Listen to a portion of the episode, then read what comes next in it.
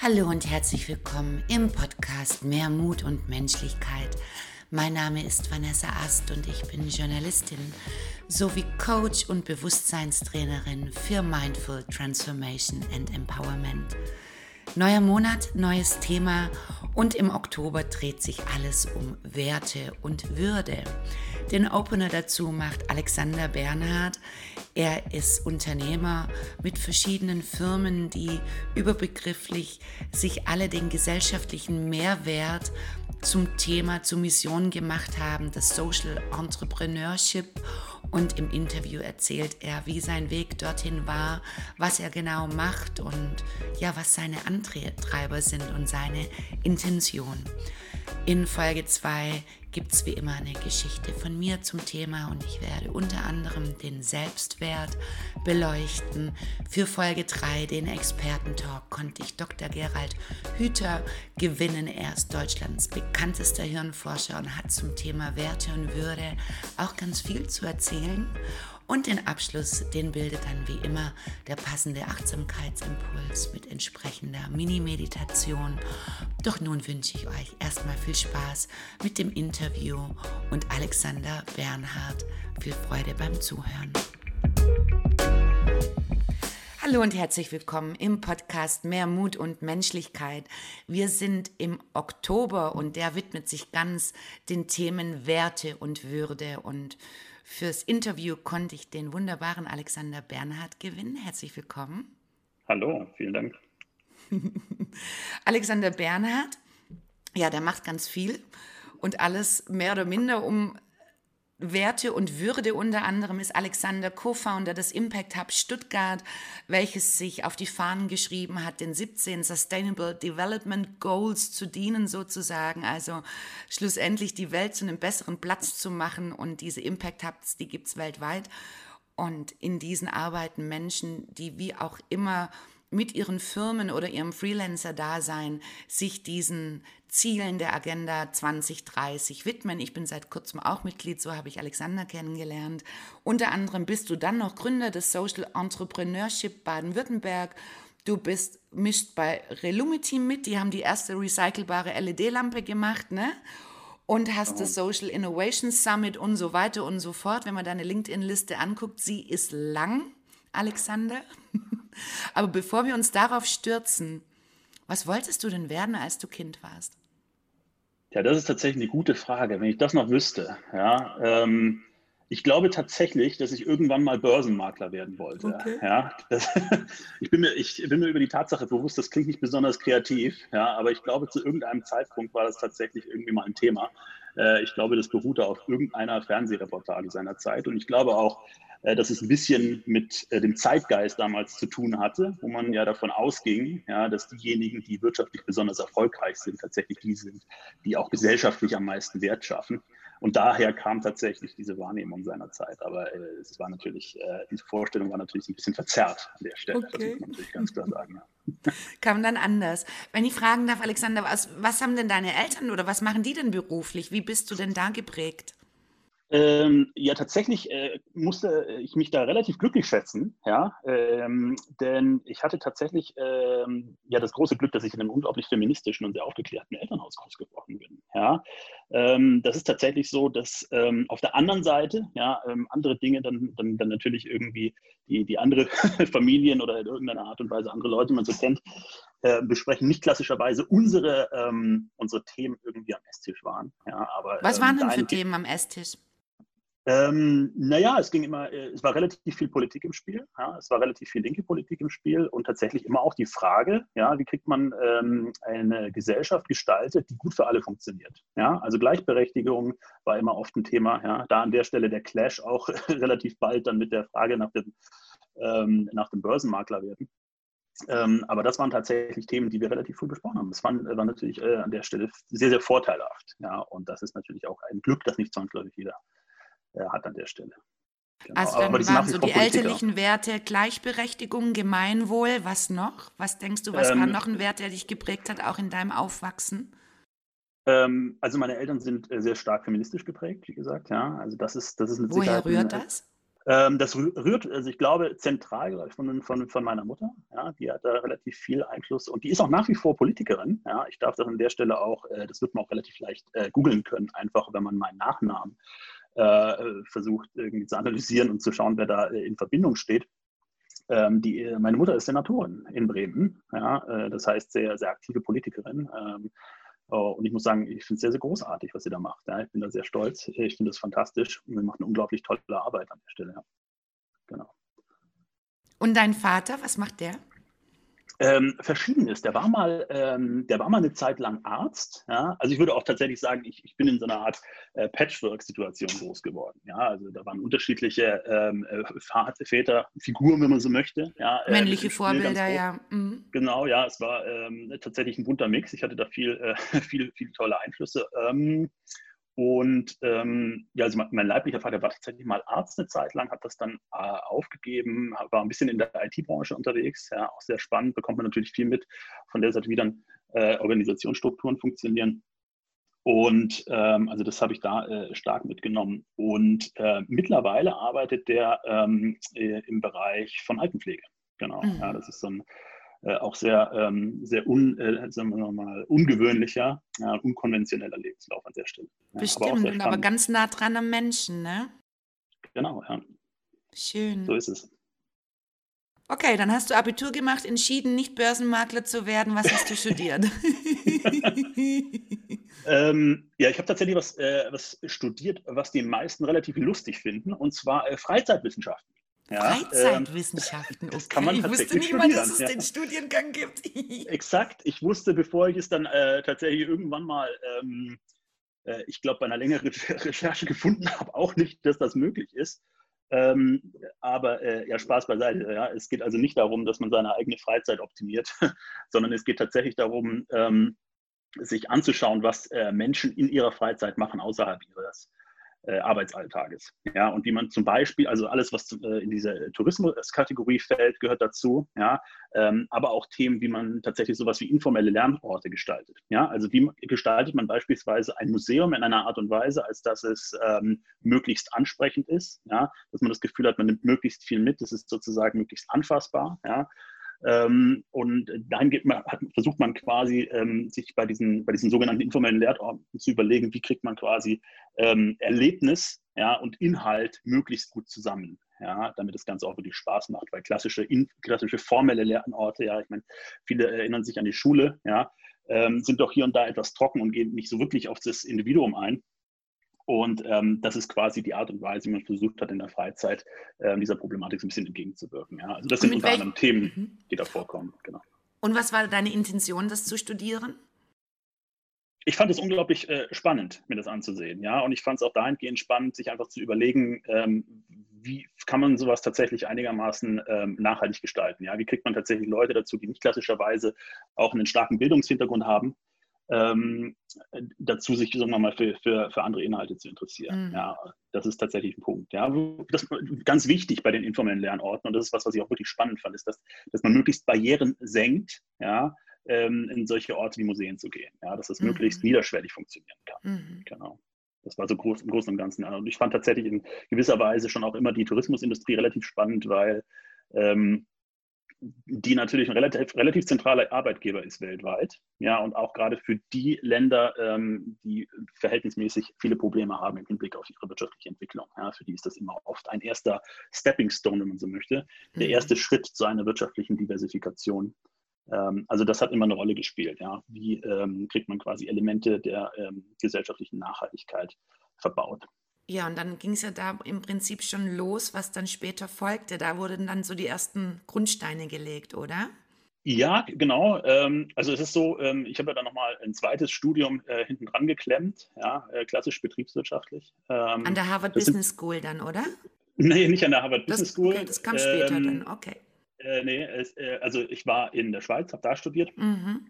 Und äh, gut, ich meine, ich, äh, man muss natürlich dazu sagen, ja, so ein klassisches betriebswirtschaftliches Studium ist natürlich eins, ähm, wo man sich oft am Ende fragt, was kann man jetzt eigentlich wirklich? Ja, so, ähm, da muss man schon auch mal sich irgendwie ein paar Gedanken machen, was so die eigenen äh, realen Fähigkeiten sind. Es ist jetzt nicht vielleicht das Gleiche, wenn man sagt, man hat jetzt irgendwie äh, Computer Science studiert oder sowas in der Richtung. Ja, hat man wirklich einen ernstzunehmenden Skill, eine ernstzunehmende Fähigkeit.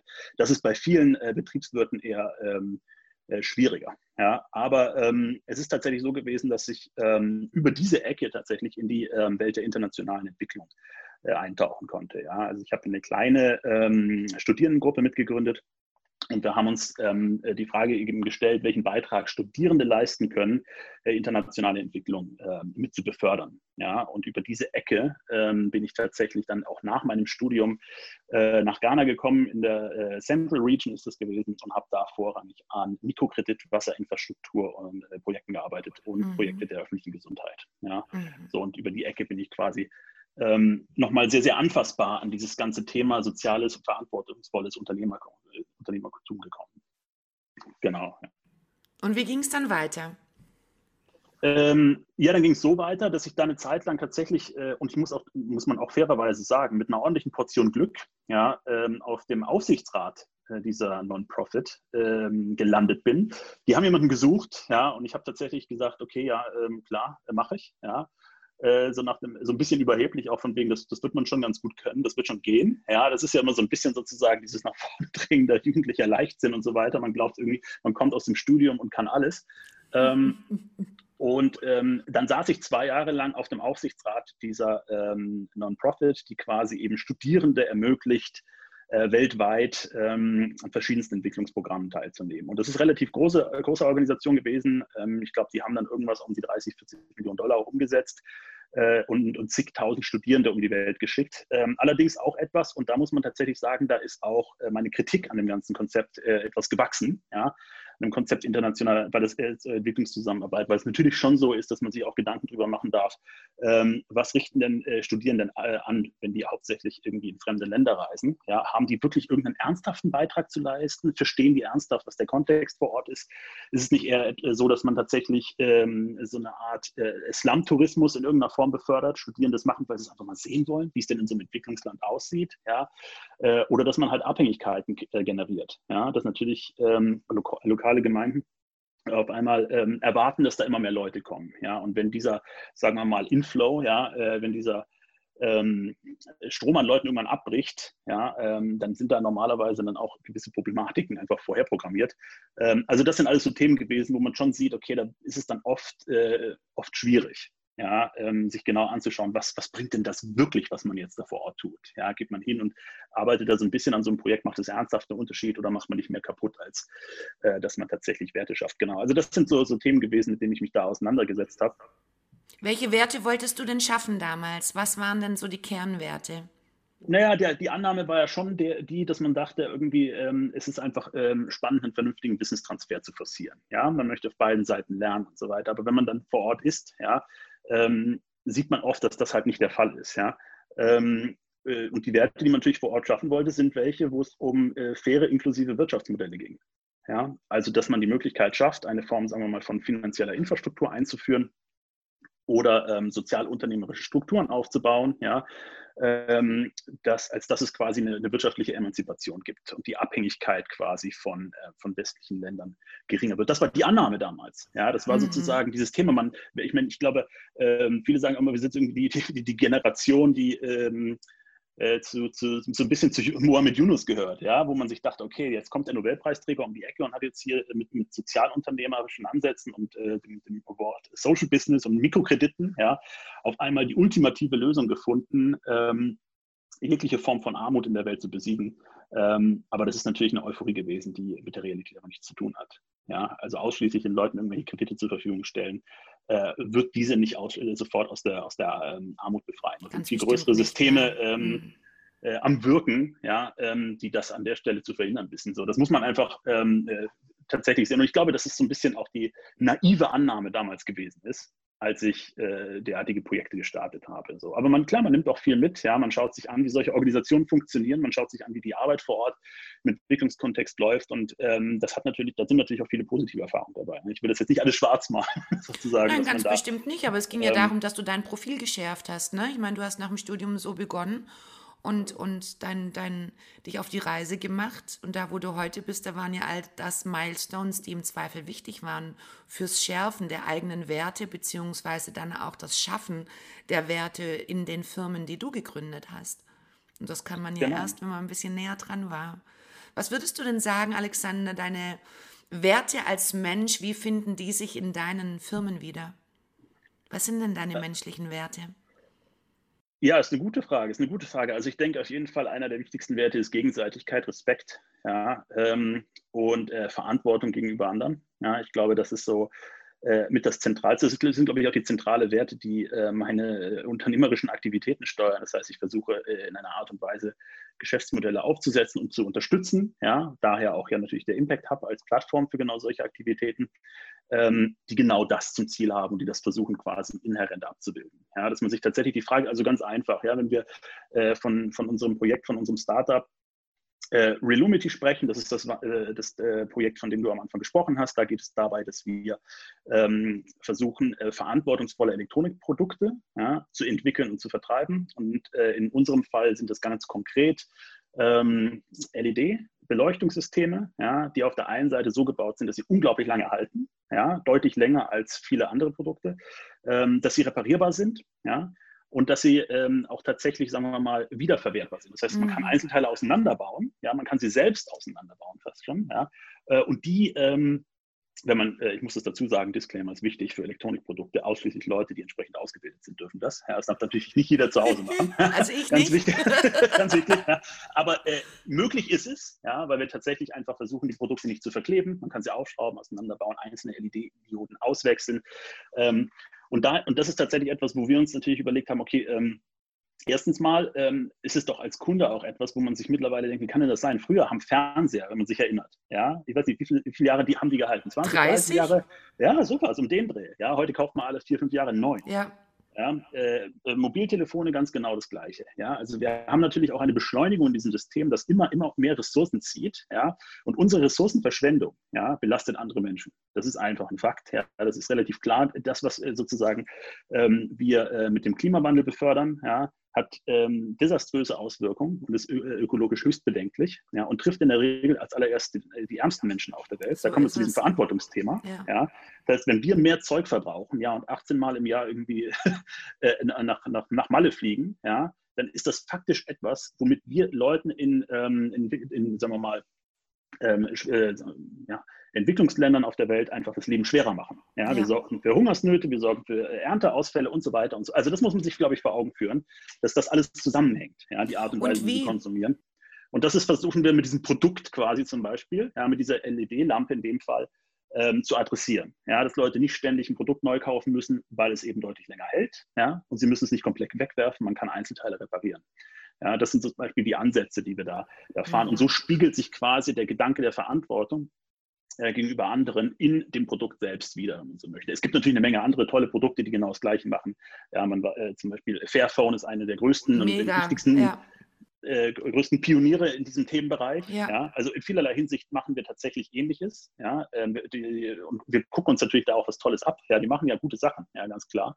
Ähm, und das zeichnet übrigens auch die Art von Unternehmertum, von der wir sprechen, aus, dass es da äh, einfach um Austausch und Offenheit geht. Ja? Mhm. Also wir schieben und Wissenstransfer, ne? dass man exakt. eben gemeinsam für ein Ziel arbeitet und nicht jeder sein eigenes Süppchen kocht und Angst hat, dass der andere irgendwas abzieht, um dann irgendwie eine Nasenlänge vorn zu sein, sondern Absolut. eben auch dieses Thema, dass man vom Ich ins Wir kommt und dass wir eben gemeinschaftlich ja auch auf diesem Planeten leben und für diesen gemeinschaftlich verantwortlich sind und entsprechendes Bewusstsein dafür, das sind wir natürlich voll in meinem Bereich, äh, generieren, uns dessen ja. bewusst werden und ähm, entsprechend nach diesem Bewusstsein und Werteverständnis dann auch handeln. Ja, absolut. Ganz genau, ja. Ähm, genau so überträgt sich das quasi äh, auf, auf meine unternehmerischen Tätigkeiten, wenn man so möchte. Ganz genau, ja.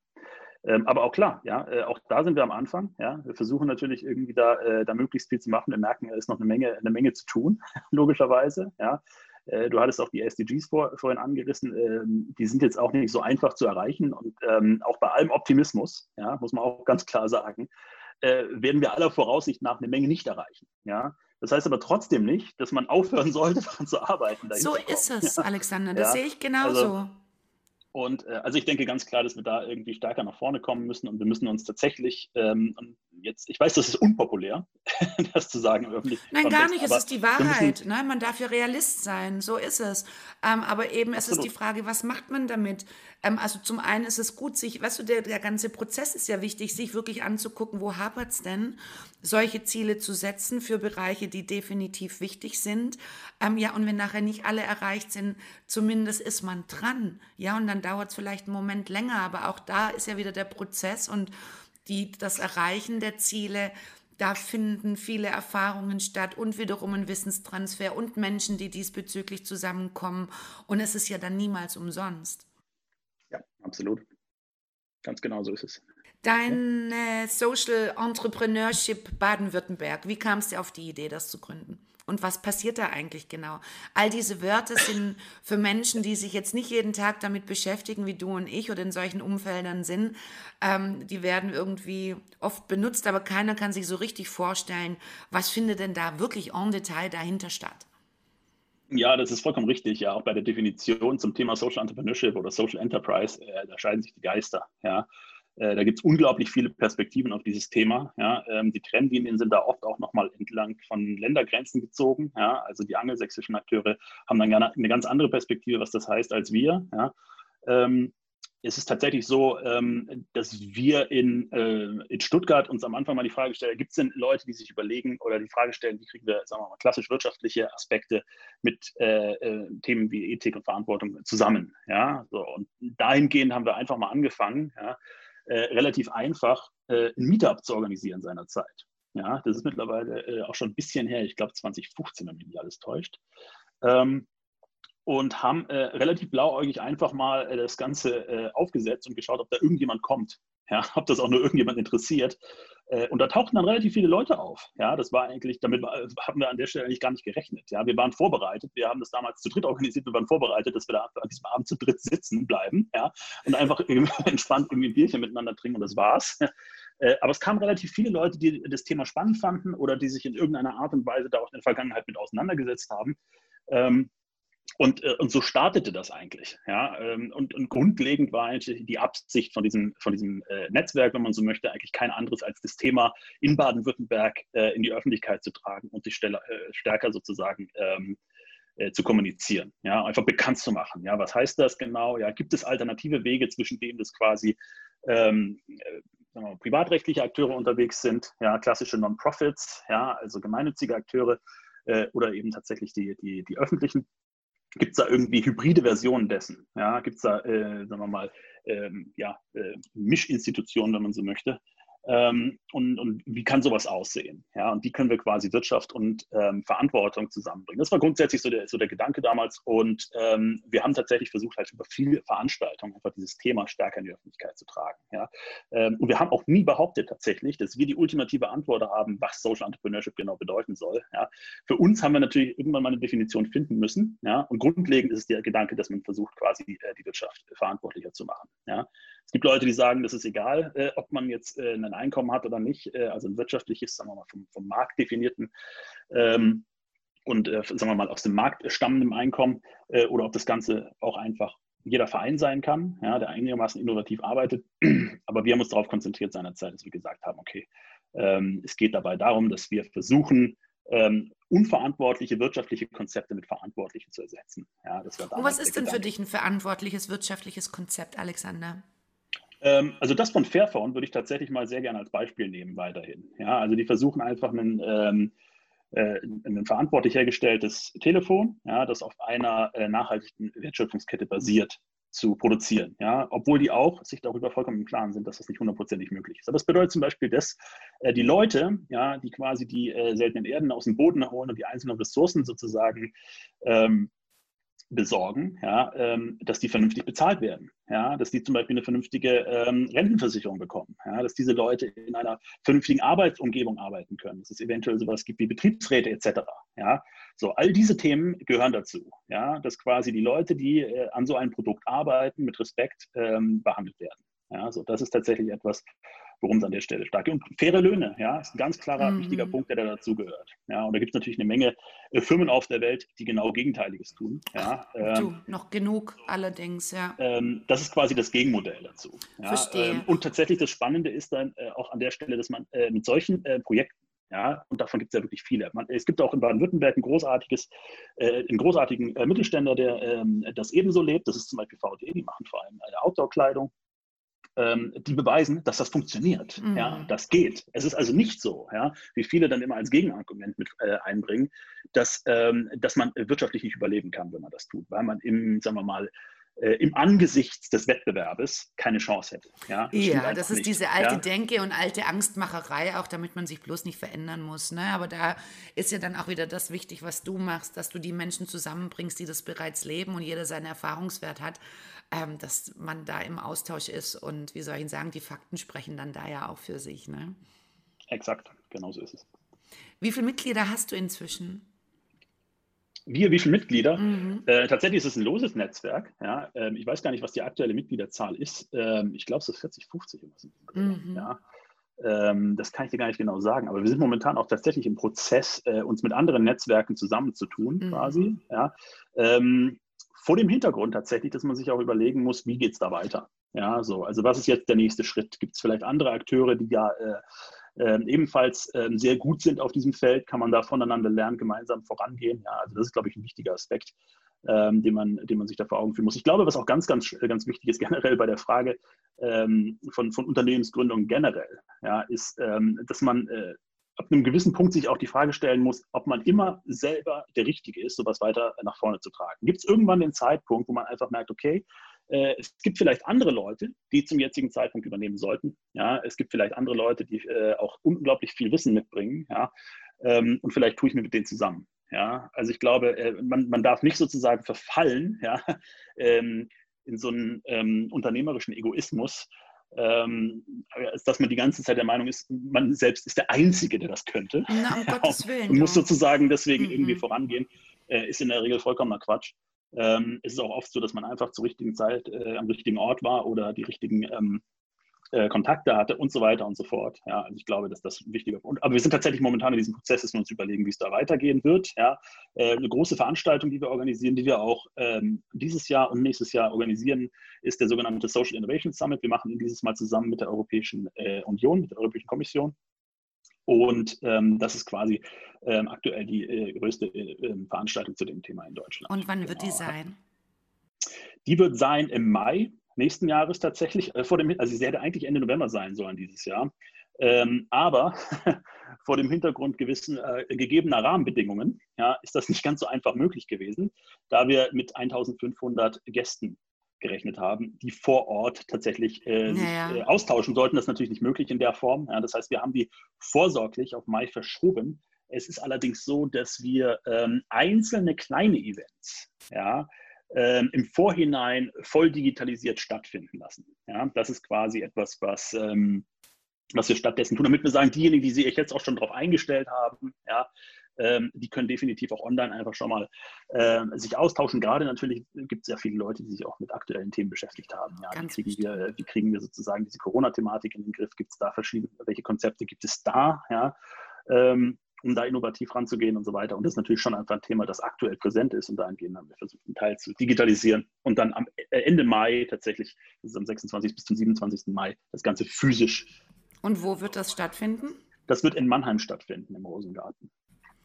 Und diejenigen, die sich zuvor interessieren, das, was du angesprochen hast, ähm, wo ja. können die, kannst du die Webadresse vielleicht nennen, wenn man da mehr drüber lesen möchte oder auch teilnehmen möchte? Na, selbstverständlich. Ähm, die gesamte Veranstaltung kann ich auch an der Stelle äh, nochmal äh, vorwegnehmen, ist äh, kostenfrei. Ja, also man kann sich da einfach dazuschalten. Es ist wichtig, wichtig, dass das Ganze niederschwellig äh, möglich ist. Äh, die Veranstaltung heißt European Social Economy Summit. Ja. Und die passende Website dazu ist, äh, ich gebe zu, das ist ein wenig sperrig, äh, ist die Abkürzung EUSES 2020, also EUSES 2020.eu. Genau. Und über die Website bekommt man auch entsprechend. Gut, ich werde das auch in die Shownotes nochmal schreiben für diejenigen, die da draufklicken möchten. Genau. Das ist wunderbar. Du hast es gerade gesagt, Alexander, du tanzt natürlich auf unheimlich vielen Hochzeiten. Ähm, bist da mit viel Engagement dabei. Was ist denn dein Antreiber, das so zu tun und wie schonst du denn dich selbst als die Ressource Mensch, die du bist? Was sind deine Tricks, deine Hacks? Ähm, also gut, der Antreiber ist, ich, ich will einfach da an der Stelle vorankommen. Ich bin der Meinung, dass die, äh, die Wirtschaft, so wie sie aktuell funktioniert, nicht weiter funktionieren kann. Ja, und das müssen wir ändern. Und ich glaube, dass wir das alle mit vereinten äh, Kräften äh, anschieben müssen, das Thema. Ja.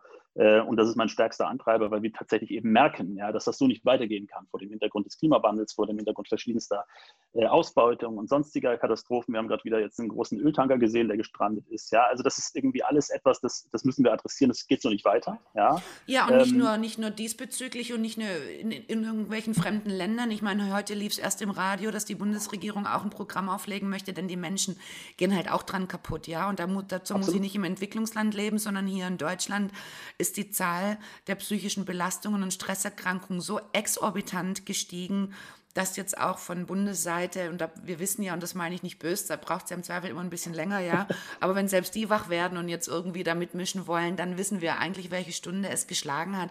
Und da sind wir natürlich auch in meinem Bereich, dass die Ressource Mensch ganz arg wichtig ist. Und da, wie gesagt, meine Frage nochmal an dich, was tust du für dich, um all diesen, also um A, diese Kreativität auch zu haben, ähm, die Kraft, das alles zu tun, die Kapazität und dabei nicht auszubrennen?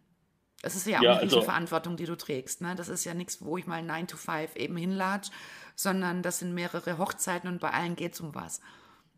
Ja, das ist richtig. Ähm, gut, ich meine, ob ich jetzt kreativ bin, weiß ich nicht. Ja, äh, das würde ich jetzt nicht sofort, äh, sofort irgendwie so pauschal unterschreiben.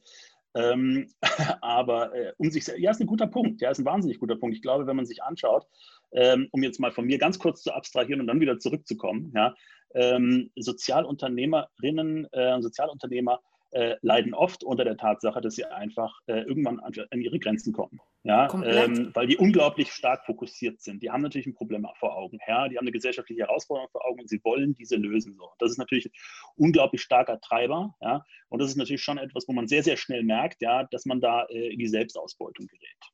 Ja, das ist tatsächlich etwas, ähm, was unglaublich vielen Akteuren in dem Kontext passiert. Ja, ist auch kein Geheimnis. Auch der, äh, der Gründer von Fairphone hatte einen starken Burnout. Das hat er oftmals auch in der Öffentlichkeit ähm, äh, zum Besten gegeben und darüber äh, erzählt. Ja, ähm, und tatsächlich ist es schon so, ähm, dass man teilweise einfach in diesen Tunnel gerät. Ja, muss ich, ja, ist bei mir auch so. Ja. Es ist aber äh, so, dass ähm, ich einfach also eine Wunder, mittlerweile eine wunderbare äh, kleine Familie habe. Ja, wir haben eine äh, drei Monate alte äh, wunderbare, gesunde Tochter bekommen. Und ähm, das gibt unglaublich viel Kraft. Ja, das muss man an der Stelle sagen. Und es ist schon so, dass ich versuche, ähm, gewisse Riten einzuziehen. Ja, also ich habe Rituale, an die ich mich halte. Ja, das heißt, wir gehen einmal die Woche wandern. Ja, wir machen gewisse Dinge sehr regelmäßig. Ich versuche auch, das schaffe ich tatsächlich jeden Tag, aber ich würde mal sagen, fünfmal die Woche, mir morgens zehn Minuten einfach zu nehmen, um eine kurze Yoga-Session zu starten. Ja, tatsächlich ist es sehr, sehr äh, schlicht und, und trivial. Ja. Das ist, ähm, nee, also ich würde das gar nicht kleinreden, weil diese zehn Minuten bewirken Wunder. Du bewegst dich, du atmest bewusst. Neulich hast du ja mit mir auch mal meditiert. Das ging ja auch nicht lang. Das war eine ganz einfache Atemmeditation. Ja, und die kann halt eben was, ne? Absolut, ja. Und ich, und ich denke, da sagen, müssen wir auch aufhören. Ich erinnere das auch in dem Vortrag, den ich neulich bei euch hielt, kam ja dann auch, wann soll ich das alles noch einbauen beim Sport, beim dies, also dieser Selbstoptimierungswahn. Ja. Da geht es eben gar nicht um einen Wahn, sondern dass das etwas Selbstverständliches wird, dass man bewusst atmet, dass man eine Pause macht, ja. Und dass ja, es nicht höher, schneller weitergeht oder ähm, ich mache die Sportsession nur, weil irgendjemand hat gesagt, das ist gesund und es gehört halt zu meinem Manager-Life dazu. Äh, nee absolut. Also Werte genau. hat auch was mit Selbstwert zu tun, ja. Und gerade das, was du ansprachst, natürlich sind es starke Treiber in diesem Unternehmensumfeld. Aber es ist immer das Außen. Ja, und für das Außen bringe ich all das auf, aber ich darf das für mich ja eben auch aufbringen. Ja, und nur wenn ich das für mich aufbringe, dann kann ich es nach außen auch in Wahrheit zu 100 Prozent abliefern. Ja, weil sonst bleibt es irgendwie abstrakt. Genau so ist es, ja. Ja, absolut. Ja, und wie gesagt, sind so kleine Dinge, ja, die äh, machen aber tatsächlich relativ viel aus, wenn man sich dran hält. Ja, so ist es. Aber man muss auch ganz ehrlich sagen, manchmal ist es ein bisschen schwierig, die Disziplin im Auge zu behalten. Ja, manchmal vergisst man es schlicht und einfach, ja, morgen schon irgendwie das Handy klingelt. Äh, auch das könnte man ausmachen. Ja, ist tatsächlich etwas, äh, muss ich fairerweise zugeben, das äh, mache ich nicht. Ja. Vielleicht sollte ich das ändern, ja, aber tatsächlich einfach, sagen wir mal, bis 8 Uhr irgendwie das Handy komplett auf Flugmodus schalten, ich tatsächlich nicht. Ja, wenn da irgendwie um, Hilft um, um viel, ich kann es nur empfehlen. Ja, wobei gegenwärtig muss ich dazu sagen, ist es meistens so, dass ich ohnehin wach bin. Ja, wenn die Kleine sich meldet, ja, dann äh, ist der Zug abgefahren. Ja. Ähm, aber tatsächlich äh, ist das natürlich etwas, wo man, wo man noch was machen kann. Aber es gibt zu viele kleine Stellschrauben, ja, ohne dass man jetzt einen großen Plan ähm, äh, zeichnet, ähm, wo, mit dem man unglaublich viel bewirken kann. Ja allemal. Ich denke, da geht es ja auch um die Achtsamkeit mit sich selber zu merken, wann brauche ich denn eine Pause eben, ne? Oder aus diesem Spiralending auszutreten, eben dieses, ich muss permanent erreichbar sein. Ja, nee, muss man halt eben nicht, ne? Also die Welt geht nicht unter, wenn das Handy mal im Flugmodus ist, einfach nicht. Und dass man sich in dem Moment auch bewusst dem widmet, was eben gerade Phase ist. Ob es die Familie ist, ob es die eigene Yoga-Session ist, ob es einfach mal wieder drei Seiten Buch sind und diese kleinen Breaks, die können so viel und ja, eine Stunde Meditation ist halt 23 Stunden Superpower. Ne? Also eigentlich hat es auch was mit bisschen Schlausein zu tun. Absolut, ja. Was ich noch einbringen würde, ist, äh, fällt vielen wir, äh, Unternehmerinnen und Unternehmern, glaube ich, eher schwer. Ähm, aber es ist äh, eine gute Sache, ja, ähm, wenn man einfach äh, Verantwortung abgibt. Ja?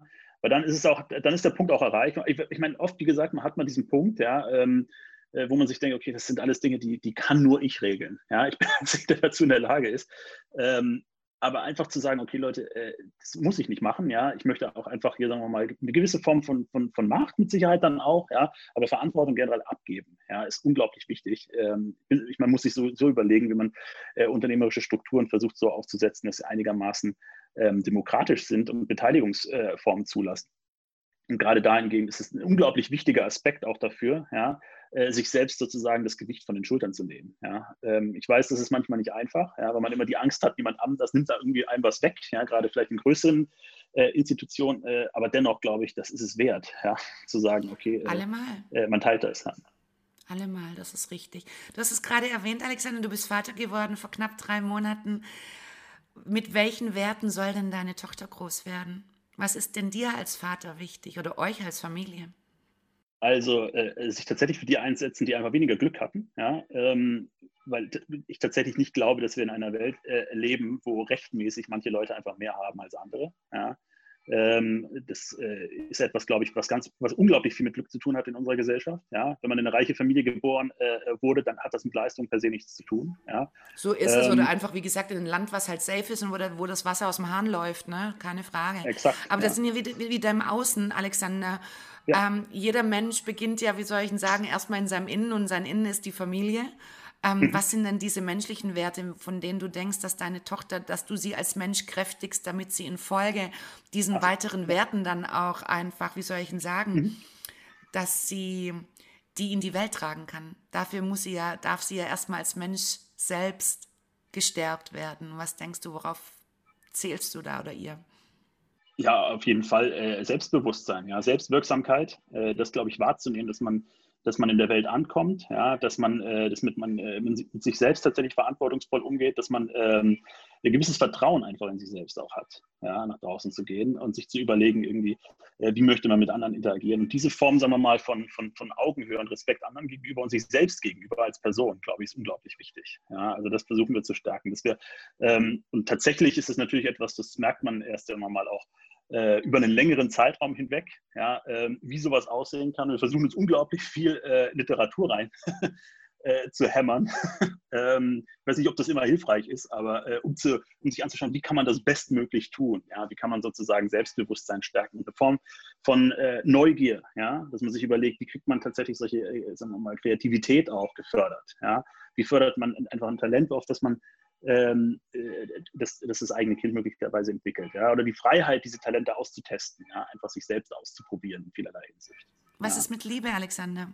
Auf jeden Fall, ja. Das ist äh, ein wichtiger Aspekt, der dazugehört, definitiv. Das ist schon fast so trivial, dass ich es nicht erwähnt habe, ja? weil man das immer hört, Weiß so standardmäßig. Ich, ich, ich stelle immer wieder fest, also das wird dann immer gerne mal als trivial benutzt, aber das, um die Liebe geht es permanent und überall und auch um die Selbstliebe, die ja äh, am Absolut. Ende Selbstfürsorge gehört, irgendwie dazu. Ja. Ähm, es geht um Verletzlichkeit. Das sind die Themen, von denen jeder sagt, ja, ist ja trivial oder kennt man ja. Aber es, ist, es sind immer noch nicht selbstverständlich gelebte Werte. Und wenn du guckst, was da draußen los ist, um was geht es denn schlussendlich immer? Um. Liebe, um Selbstliebe, um Selbstfürsorge, um Akzeptanz um irgendwelche Bullshit-Glaubenssätze, die sich in der Kindheit gefestigt haben, ne, so. Ähm, eben dieses Selbstverständlichste oder auch die Intuition als Eltern, ähm, einfach auf sein Herz zu hören und seinen Instinkten zu folgen, dieses Kind zu lieben und groß zu machen und dadurch all das zu sehen beziehungsweise den Boden zu nähren, weil das einfach in dem Kind ja schon drin ist. All diese, ich sag mal, alten Werte sind eigentlich ein bisschen in Vergessenheit geraten. Ja? Wir sind alle ganz toll im Unternehmertum und in Lektüren und in was weiß ich, aber die, ich sag jetzt mal, die Oldschool Basics, ähm, ja, die sind da ein bisschen hinten rübergefallen.